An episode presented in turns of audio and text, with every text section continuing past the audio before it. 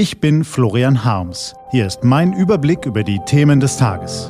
T-Online Tagesanbruch. Was heute wichtig ist.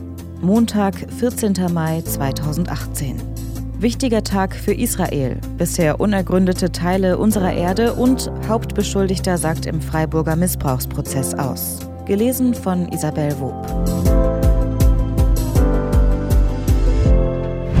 Was war? Der Ton macht die Musik. Politiker haben die Aufgabe, Probleme zu benennen. Dabei dürfen sie auch mal zuspitzen, aber sie dürfen ihre Macht nicht missbrauchen, um andere zu diffamieren. Die Folgen der Flüchtlingskrise und ihre Aufarbeitung bewegen Deutschland immer noch sehr. Bei kaum einem anderen Thema kochen die Emotionen so schnell hoch. Das scheint verständlich, wenn man sich die Dimensionen klar macht. 1,68 Millionen Flüchtlinge sind seit 2013 nach Deutschland gekommen. Mehr als die Hälfte von ihnen hat Asyl bekommen oder darf nach den Regeln der Genfer Konvention vorübergehend hier leben.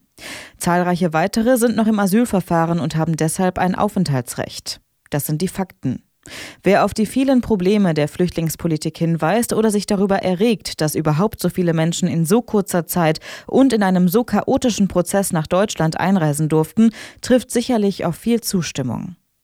Wer die Kritik nüchtern und differenziert vorbringt, der verdient Respekt. Als Bürger wie als Politiker.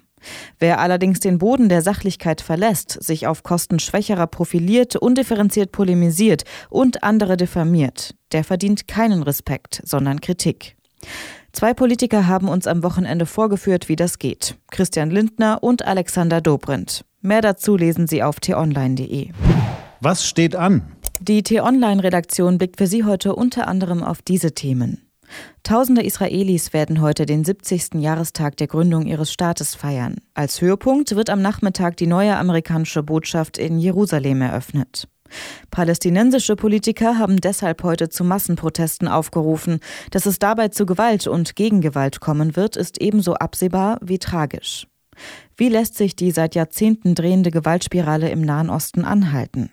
Im Prozess um einen misshandelten Jungen aus Freiburg will heute Nachmittag der Stiefvater aussagen. Gemeinsam mit der Mutter soll er das Kind mehreren Männern für Vergewaltigungen überlassen und dabei auch selbst mitgemacht haben. Und im politisch erschütterten Katalonien stehen die Zeichen auf Entspannung. Stehen sie das wirklich?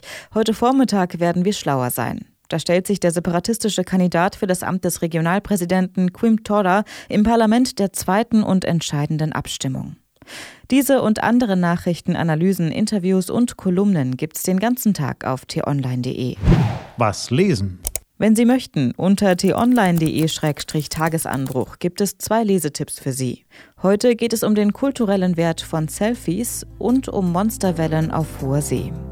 Das war der T-Online-Tagesanbruch vom 14. Mai 2018. Ich wünsche Ihnen einen angenehmen Wochenstart. Ihr Florian Harms.